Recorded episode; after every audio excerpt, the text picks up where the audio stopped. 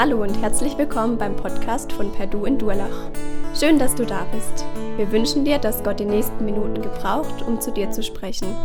Viel Freude dabei. Ja, das Thema ist schon gesagt worden. Wir Christen nehmen Rücksicht aufeinander. Und die Predigt heute Morgen setzt ja eine Predigtreihe fort. Und wenn wir genau hinschauen, äh, was so oder zurückschauen, äh, korrekter gesagt, ist es der zweite Teil einer Predigtreihe über den Römerbrief. Die ersten Kapitel haben wir schon im letzten Jahr behandelt und nun stehen wir in der vierten Predigt quasi der Kapitel Römer 12 weiter dann bis zum Ende. Bisher ging es darum, ich rufe es in Erinnerung, wer da gewesen ist, der Gottesdienst im Alltag, der Christ und seine Einstellung zum Staat und seinen Menschen und auch am letzten Sonntag das Thema Gewissen, auch in Beziehung zu Stärke und Schwäche. Und Micha, du hast uns ja eingeleitet, diese Predigtreihe, und so in etwa einen kurzen skizzierten Überblick gegeben und dabei auch gesagt, dass die ersten Kapitel Grundlagen legen. Dann gibt es diese Zwischenüberschrift, das Thema Israel und Gottes Volk. Und nun geht es um die Praxis in diesen letzten Kapiteln. Und so haben sich auch die letzten drei Predigten mit ganz praktischen Fragen beschäftigt. Wir nehmen Rücksicht aufeinander. Ich lese uns die Verse, Römer 15, Verse 1 bis 13. Ich habe jetzt gerade gemerkt, ich habe vergessen den Text hier, dass er dann so schön an der Wand ist, wenn die Regie das noch ganz schnell hinbekommt. Ansonsten lest mit oder hört zu. Wir aber, die wir stark sind, sollen das Unvermögen der Schwachen tragen und nicht Gefallen an uns selbst haben. Jeder von uns lebe so, dass er seinem Nächsten gefalle zum Guten und zur Erbauung. Denn auch Christus hatte nicht an sich selbst gefallen, sondern wie geschrieben steht, die Schmähungen derer, die dich schmähen, sind auf mich gefallen. Denn was zuvor geschrieben ist, das ist uns zur Lehre geschrieben, damit wir durch Geduld und den Trost der Schrift Hoffnung haben. Der Gott aber der Geduld und des Trostes gebe euch, dass ihr einträchtig gesinnt seid untereinander, Christus Jesus gemäß, damit ihr einmütig mit einem Munde Gott lobt, den Vater unseres Herrn Jesus Christus. Darum nehmt einander an, wie Christus euch angenommen hat, zu Gottes Lob. Denn ich sage, Christus ist ein Diener der Juden geworden, um der Wahrhaftigkeit Gottes willen, um die Verheißungen zu bestätigen, die den Vätern gegeben ist. Die Heiden aber sollen Gott loben, um der Barmherzigkeit willen, wie geschrieben steht, Psalm 18, darum will ich dich loben unter den Heiden und deinen Namen singen. Und wiederum heißt es, freut euch ihr Heiden mit seinem Volk, 5. Mose 32. Und wiederum, Psalm 117 wird hier zitiert, lobe den Herrn alle Heiden und preist ihn alle Völker. Und nun noch Jesaja, der spricht: Es wird kommen der Spross aus der Wurzel Isais und wird aufstehen, um zu herrschen über die Heiden. Auf den werden die Heiden hoffen. Der Gott aber der Hoffnung erfülle euch mit aller Freude und Frieden im Glauben, dass ihr immer reicher werdet an der Hoffnung durch die Kraft des Heiligen Geistes. Soweit der Text. Wenn wir Kapitel 14 lesen, merken wir, Kapitel 14 und 15 hängen zusammen. Es geht um Starke und Schwache. Jetzt wird das nochmal aufgegriffen im ersten Vers. Und ja, wenn ich so an das Thema schwach-stark denke, ich habe hier einen ersten Punkt, Herrschen oder Dienen, der Kontrast mal überschrieben. Warum? Als ich 1993 mit der missionarischen Arbeit begann, habe ich mit meinem damaligen Missionsdirektor, er ist inzwischen auch schon 80, mich unterhalten. Er war Missionar auf den Philippinen und hat mir so einige ja, Lebenserfahrungen auch aus dem missionarischen Dienst mitgeteilt. Als er vor vielen, vielen Jahren auf den Philippinen begann, hat ihn jemand zur Seite genommen dort und hat gesagt, du, ich führe dich mal ein, wie es bei uns hier so tickt und funktioniert. Bei uns kannst du wählen. Es gibt im Leben genau zwei Zustände. Diese Zustände heißen herrschen oder dienen. Stark und schwach, oben oder unten. Und dann sagte die Person zu ihm, auf den einen Zustand habe ich keine Lust, dienen ist nicht meins, also schau, dass du herrschst. Denn wer herrscht, der hat Glück, der braucht nicht zu dienen. Die Sachlage ist klar. Stark und schwach, herrschen und dienen, das bestimmt eigentlich so unser Leben. Und schon im Sandkasten, ihr erinnert euch alle, und ich erinnere mich auch ein wenig, es war klar, wer gewinnen will, muss ein bisschen der Stärkere sein. Ich bin der älteste von sieben Geschwistern. Ich kann nicht ganz mithalten mit anderen Zahlen, aber immerhin das. Nein, Spaß beiseite. Aber stark und schwach kämpfen, gewinnen war immer so ein Thema. Vor allem für die Kleineren, dem Großen es zu zeigen. Ich hätte jetzt da, wenn meine Geschwister hier wären, tolle Zitate. Unsere Familie war nicht verschont. Und in der Teenie-Zeit, so mit 15 auf Freizeiten, auch das ist euch nicht ganz unbekannt, vielleicht auch schon vorher, Jakob, Jakob fängt jetzt auch schon damit an, mit 12, Papa, komm mal her, wir müssen mal gucken. So, Arm drücken, stark und schwach. Und einer meiner besten Freunde bis heute, und ich werde es nie vergessen, und da sieht man, wie stark und schwach einem so im normalen Leben prägt. Wir waren da auf den Freizeiten, an den Tischen, die Mädels auch nicht weit weg. Und dann haben wir so gedrückt und gedrückt. Und das Coole war, wir waren gleich stark. Gleich stark. So ungefähr wie hier. Er war eher auf der linken Seite, was ihr so seht. Und irgendwann, und ich werde dieses Grinsen nie vergessen, es war ein Schwab, hat er gesagt, Johannes, wir sind gleich stark, aber ich habe da Knäpfle. Puff, tschuh. Und ich habe mich bis heute gefragt, wo ist dieses Knöpfle bei mir? Ich habe es nicht.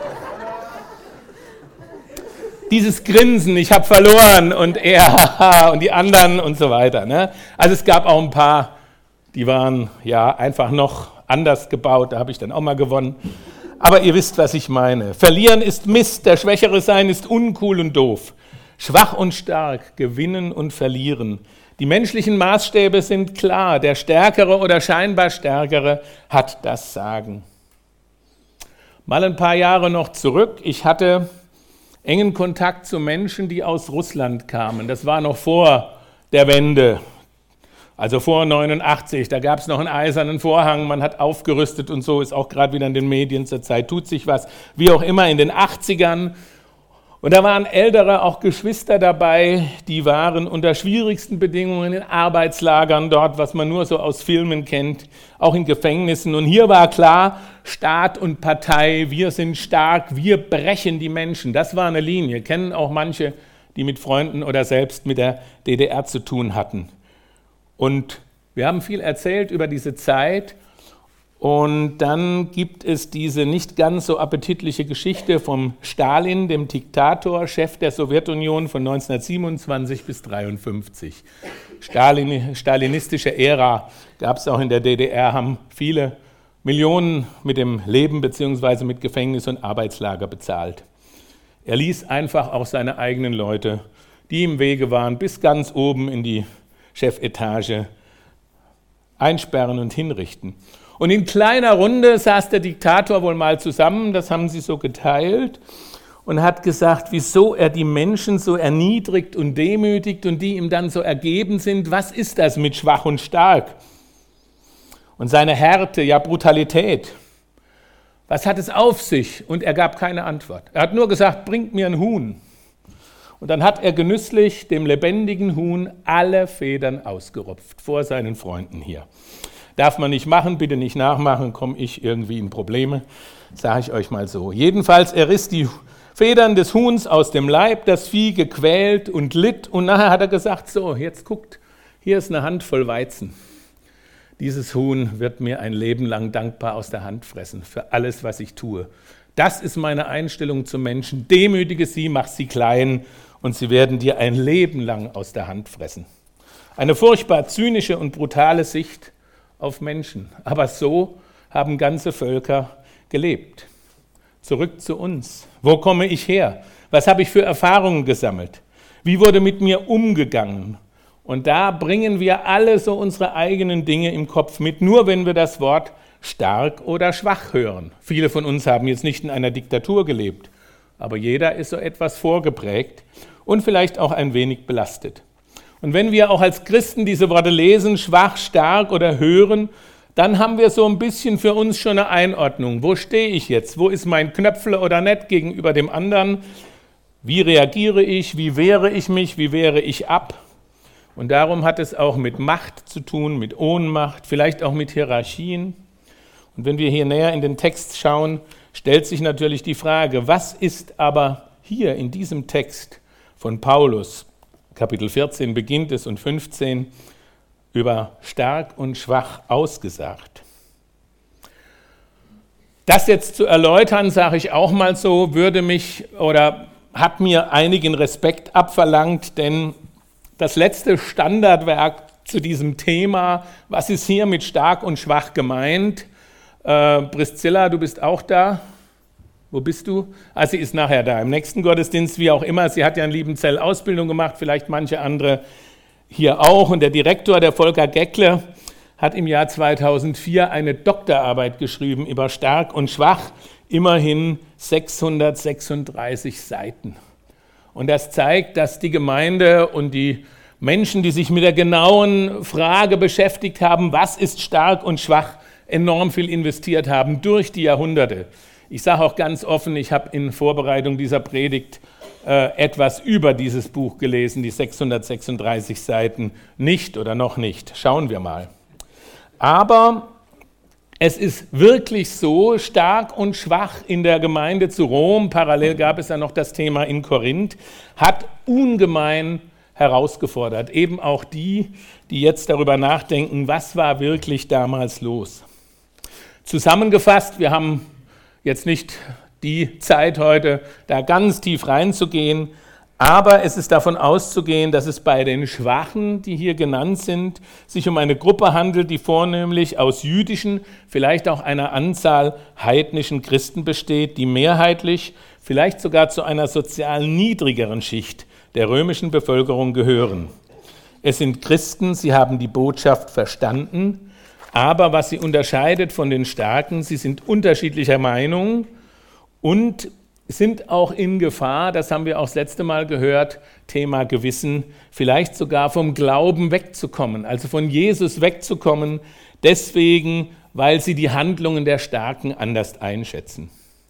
Die Starken wiederum sind vermutlich römische Bürger, auch Freie, vielleicht auch ein bisschen besser dastehend, die zum Glauben gekommen sind aber vielleicht auch aus jüdischem Umfeld. Manche rechnen Priska und Aquila dazu. Ihr Merkmal ist, ihr Glaube ist gefestigt.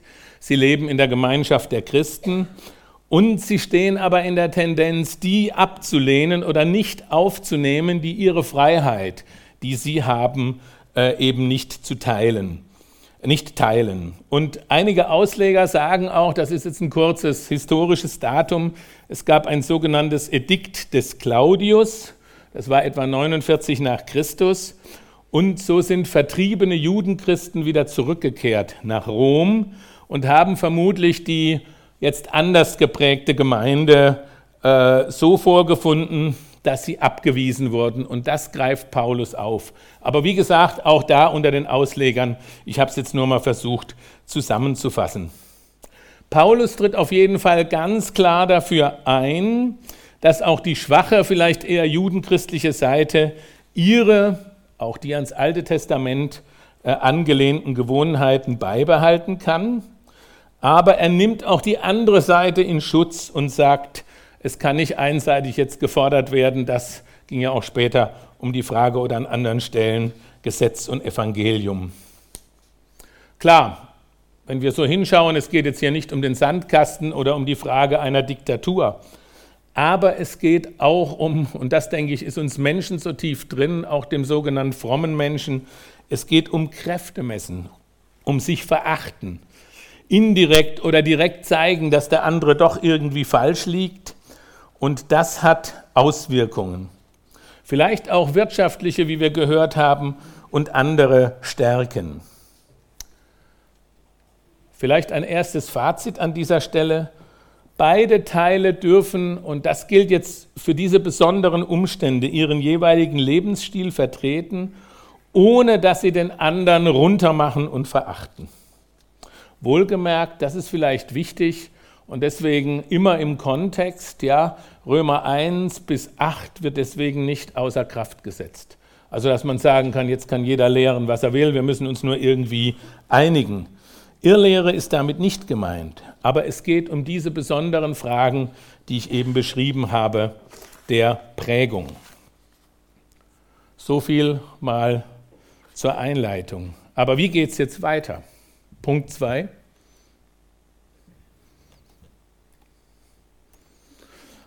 Den habe ich überschrieben, sei Jesusmäßig drauf. Sei Jesusmäßig drauf. Wo steht das im Text? Wenn wir schauen, Kapitel, also wir sind im 15. Kapitel, Vers 7.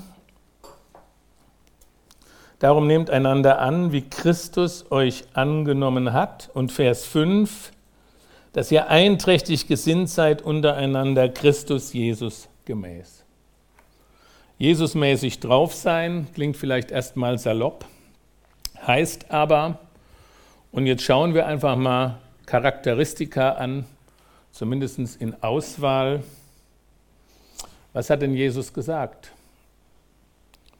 Wer ist der Größte und der Stärkste? Was ist mit Dienen und Herrschen? Wenn du keinen Bock hast, guck, dass du herrschst, damit du nicht dienen musst. Nein. Der Größte unter euch soll euer Diener sein, denn wer sich selbst erhöht, wird erniedrigt und wer sich selbst erniedrigt, wird erhöht werden. Matthäus 23. Und Jesus sprach zu ihnen, Markus 10, ihr wisst, die als Herrscher gelten, halten ihre Völker nieder. Ein brutales Beispiel haben wir gehört. Ihre Mächtigen tun ihnen Gewalt an. Also das ist die Art, wie wir ticken, wenn wir Jesus nicht haben. Aber so ist es unter euch nicht, sondern wer groß sein will unter euch, der soll euer aller Diener sein. Das sind Direktworte Jesu aus Matthäus und Markus. Und vielleicht noch ein drittes Wort über ihn, auch Paulus. Tut nichts aus Eigennutz oder um eitler Ehre willen, sondern in Demut achte einer den anderen höher als sich selbst. Ein jeder sehe nicht auf das Seine, sondern auf das, was dem anderen dient. Seid unter euch so gesinnt, wie es der Gemeinschaft in Christus entspricht. Nee, Nehmt einander an. Wie geht das? Gibt es viele Weisen. Ich habe mal ein Bild hier. Könnt ihr mal schauen, ob ihr euch wiederfindet. Das ist natürlich jetzt etwas zum Schmunzeln. Aber es ist schlichtweg die Einladung, ja, vergiss oder stelle hinten an deine Selbstgefälligkeit, leg sie Jesus hin. Wie selbstverliebt bin oft ich. Nein, sagt Paulus, dem Nächsten zum guten Gefallen leben und zur Erbauung ein Vorbild. Der Größte ist ein Diener. Und darum ist es nicht die Ich-Bezogenheit, mein Egoismus, nicht der eigene Vorteil, sondern mein Leben steht unter der Herrschaft des gekreuzigten Herrn. Herrschen und dienen. Und jetzt aber auch mal ganz praktisch, weil es ging ja auch um die Starken und Schwachen. Wenn wir auf Jesus schauen, wird das auch, denke ich, unter uns entspannt. Die Botschaft geht an alle. Auch der scheinbar und wirklich Schwache kann jetzt nicht mehr argumentieren nach dem Motto, da ich ja schwach bin und das irgendwie einsetze und die anderen es auch merken, müssen die ja zum Glück so und so auf mich reagieren. Das wäre auch ein Missbrauch dieser Stelle um dann irgendwie zu bestimmen in den Fragen, die eben offen sind. Glücklicherweise dürfen die Stärkeren ja nichts tun. Also Verse, die den einen ermahnen, sind nicht zu gebrauchen als Waffe gegen den anderen. Aber ebenso gilt es dem Starken.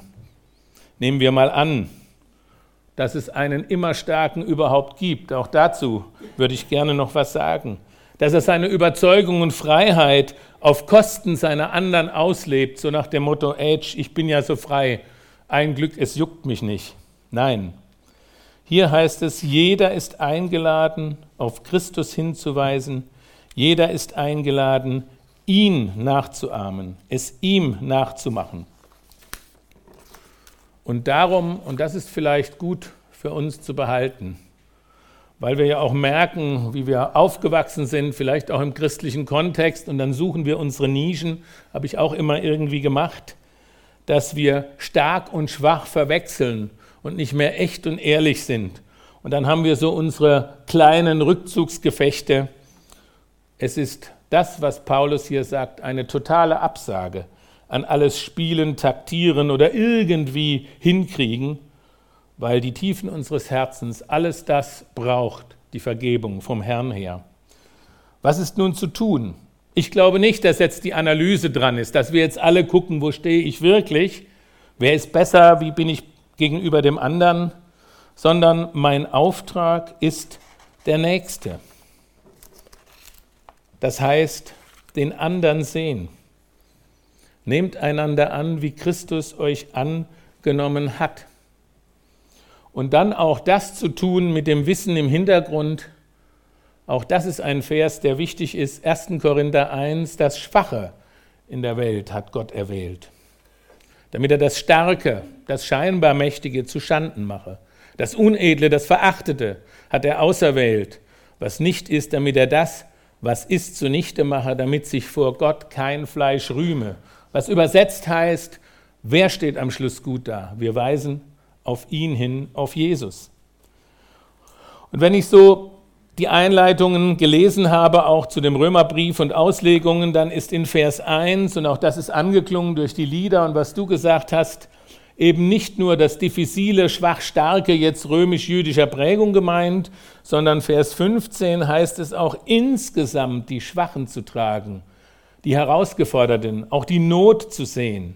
Und da im Blick von Matthäus 5 die Frage Nächstenliebe, was tun, wer um uns herum ist schwach, auch in der Gemeinde und vielleicht darüber hinaus, Anteil nehmen, die Lasten tragen. Und ich sage euch ganz offen, ich bin ja jetzt eine Woche zurück. Marco war mit unterwegs letztes Wochenende und manche kennen Uwe Heimowski, er war auch mit dabei. Und ich habe die letzten Nächte sehr viel nachgedacht, weil mich das schon sehr bewegt hat. Was es jetzt heißt, das sind Menschen, natürlich, das wissen wir alle, seit vier Jahren, Zehntausende sind unterwegs, Tausende sind es immer noch. Hier hinten ist übrigens Marco und Uwe. Aber was mich sehr bewegt hat, die Person hier rechts, er heißt Darius. Wir sind jetzt so ein bisschen per WhatsApp im Kontakt. Seine Eltern sind im Iran zum Glauben gekommen. Sein Vater hatte nachts eine Vision und irgendwie zu einem Freund und dann mussten sie fliehen. In der Türkei kam der Sohn zum Glauben, die, die Frau auch und, und die Tochter ist mit dabei. Sie sind jetzt dreieinhalb Jahre unterwegs und sie waren schon in Slowenien. Sie waren in Kroatien nachts, haben aus Pfützen Wasser getrunken. Und da denke ich, ey, das ist Europa, das sind unsere Geschwister. Jetzt sind sie wieder zurück, weil es eben verschiedene Dinge gab, wo sie Papiere unterschreiben mussten, die sie nicht lesen könnten, konnten. Mir geht es jetzt nochmal weniger um überhaupt die gesamtpolitischen Fragen als mehr, was heißt das für mich? Ja? Und ich bin dankbar und hier, äh, das ist so ein Einblick in dieses Lager, wo 2000 Menschen zusammen sind. Spannenderweise, wir haben mit dem Lagerchef gesprochen, ein fröhlicher Bosnier, der ziemlich was zu tun hat mit 2000 Menschen, ohne Waschmaschine und nur so notversorgt. Äh, in der Ecke hinten hat er, ist noch nicht alt das Lager, eine Moschee eingerichtet. Habe ich ihm gesagt, und was ist mit den anderen? Sind auch Christen da? Ja, ja, nur so ein paar. Und Darius hat mir erzählt, wie schwer das ist, sobald ein Kreuz sichtbar wird. Ja, also nicht jetzt, um jemand anzugreifen, aber was tun wir? Die Wahrnehmung schärft sich dann auch für mich selber, worüber wir uns oft ja, streiten und an welchen Kleinigkeiten wir uns oft verhaken. Was vielleicht noch als Randbemerkung ist, und das ist klasse, die Familie wurde aufgenommen von einer ganz kleinen Gemeinde in Bihać, fast nur Muslime, und werden betreut von einem Team von OM und da sind wir wieder bei euch, Familie Hensen. Ja, dein Dad ist quasi verantwortlich. Also die Wege des Reiches Gottes finden sich auch immer wieder. Punkt 3. Konkret werden. Schon spannend. Mein Punkt habe ich überschrieben. Jetzt haben wir da so verschiedene Themen von ganz schwer bis ganz tief und Punkt 3 steht einfach, lobt Gott gemeinsam, macht Musik. Haben wir heute Morgen schon erlebt. Vielen Dank auch an die Band und die vielen anderen. Was heißt das jetzt? Klingt vielleicht ein wenig zu einfach, aber wir lesen. Was steht im Text? Ab Vers 6 geht es los, damit ihr einmütig mit einem Munde Gott lobt, den Vater unseres Herrn Jesus Christus. Wahnsinn. Einmütig, gemeinsam Gott loben. Und es heißt weiter, die Heiden sollen Gott loben, um der Barmherzigkeit willen, wie geschrieben steht. Darum will ich dich loben unter den Heiden und deinen Namen singen. Und es wird das Alte Testament zitiert. Ja, es geht um viel Musik, es geht um gemeinsam Gott anzubeten, den Schöpfer.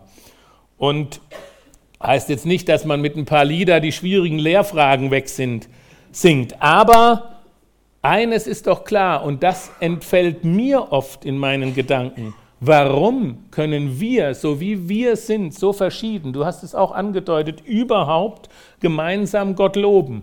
Nicht, weil wir gerne die Lieder wollen oder weil es alle unser Geschmack ist, sondern weil Jesus es ermöglicht hat. Das ist die Botschaft des Römerbriefes. Alle sind durch seine Vergebung angenommen. Und zwar Juden und Heiden. Das kommt in diesen Versen hier auch deutlich raus.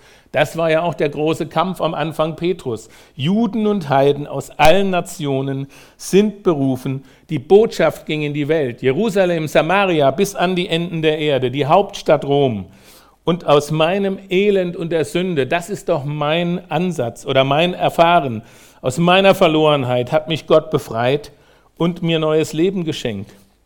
Und darum geht es nicht um Kraft und Kräfte messen. Es geht nicht darum, jetzt den anderen auszuspielen, weil wir uns oft verlieren, sondern es geht darum, ihn anzubeten. Und das sagen die folgenden Verse aus. Jesus gemäß ihn anzubeten, in der Gemeinde zu wissen, der andere und ich, wir haben die gleiche Vergebung angenommen mit allen unseren Stärken und Schwächen. Und da hilft mir, du hast vorhin ein älteres Lied rausgekramt und das gehört in die Zeit eines Liedes, das ich auch rausgekramt habe. Von daher, ihr habt es gemeinsam sicher oft gesungen und ich habe gedacht, es passt irgendwie so gut und nimmt auch nochmal die Fragestellung auf, stark und schwach, weil es ja oft so ist, dass man sich einordnet und ich denke, Manfred Siebald hat das ganz gut hier zusammengefasst. Gut, dass wir einander haben, Kräfte teilen, dass wir nicht uns nur haben, sondern dass Gott in der Mitte ist. Und dann, das ist mir sehr wichtig, in den Versen, keiner, der nur immer redet, keiner, der nur immer hört. Und das ist vielleicht auch fatal bei Starken und Schwachen, dass wir ganz schnell geteilt sind, anstatt zu sagen, nein, es ist jeder herausgefordert, keiner, der nur immer jubelt, keiner, der nur immer weint. Denn schon die Stärksten und scheinbar Stärksten sind zusammengebrochen und waren plötzlich schwach. Habe ich in der eigenen Verwandtschaft erlebt. Ein Cousin, Top-Manager, 30, nee, 80.000 Leute unter sich, Unfall, über Nacht, vom Starken zum Schwachen. Und alles kaputt, alles weg, soziale Leben weg. Also keiner ist auf der sicheren Seite. Und dann, und das ist mir nochmal wichtig, Vers 3, keiner ist nur immer schwach, keiner hat für alles Kraft. Jeder kann mit Gottes Gaben das tun, was kein anderer schafft. Keiner, der noch alles braucht, keiner, der schon alles hat.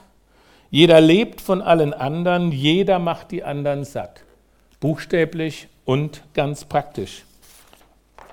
Das ist ein Lied von Manfred Siebald aus den, ich glaube, 80er Jahren, aber er hat es aus meiner Sicht hier sehr, sehr gut zusammengefasst. Zum Schluss, was machen wir jetzt? Es gibt einen richtig guten Abschluss hier. Der ist, wenn wir die Luther-Übersetzung nehmen, fast ein bisschen so in unseren gewohnten frommen Worten formuliert. Aber was Wahnsinn ist, dass zweimal ein Wort vorkommt. Das möchte ich, dass wir das wirklich mitnehmen. Und dieses Wort heißt Hoffnung. Zweimal Hoffnung. Und ich rede da ganz persönlich von mir. Mir entsinkt sie oft. Ganz schnell schon. Ich habe das alles jetzt inhaliert und ich kann vor die Tür gehen, es kommt irgendwas und sie ist weg. Aber Hoffnung ist nicht was Abstraktes, Manche sagen ja auch Prinzip, Hoffnung und Struktur und Philosophie, darum geht es nicht. Sondern was klasse ist, dass Paulus sagt, Gott selber und damit Jesus und in der Kraft seines Geistes ist ein Gott der Hoffnung. Und das möchte ich, dass wir das mitnehmen. Bei all den Auseinandersetzungen, bei all den Herausforderungen, wo wir sagen, Mensch, zu viel. Gott ist ein Gott der Hoffnung.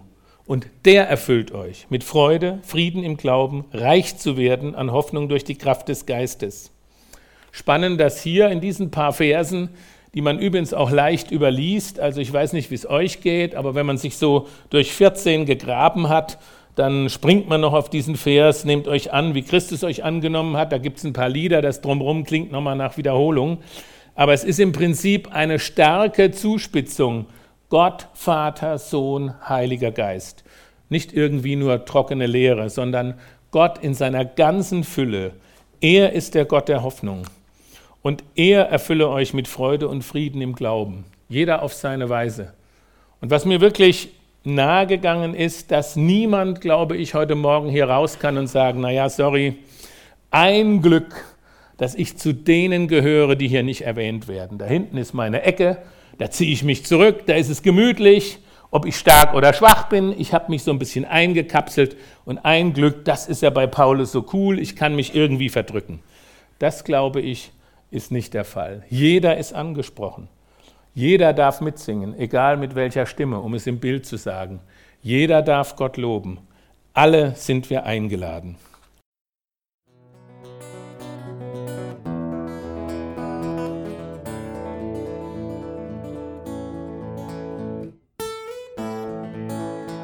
Wir hoffen, der Podcast hat dir weitergeholfen. Falls du noch Fragen hast, besuche gerne unsere Homepage unter www.per-du.church. Hier findest du alle wichtigen Infos zur Gemeinde und zum Glauben. Tschüss und bis zum nächsten Mal.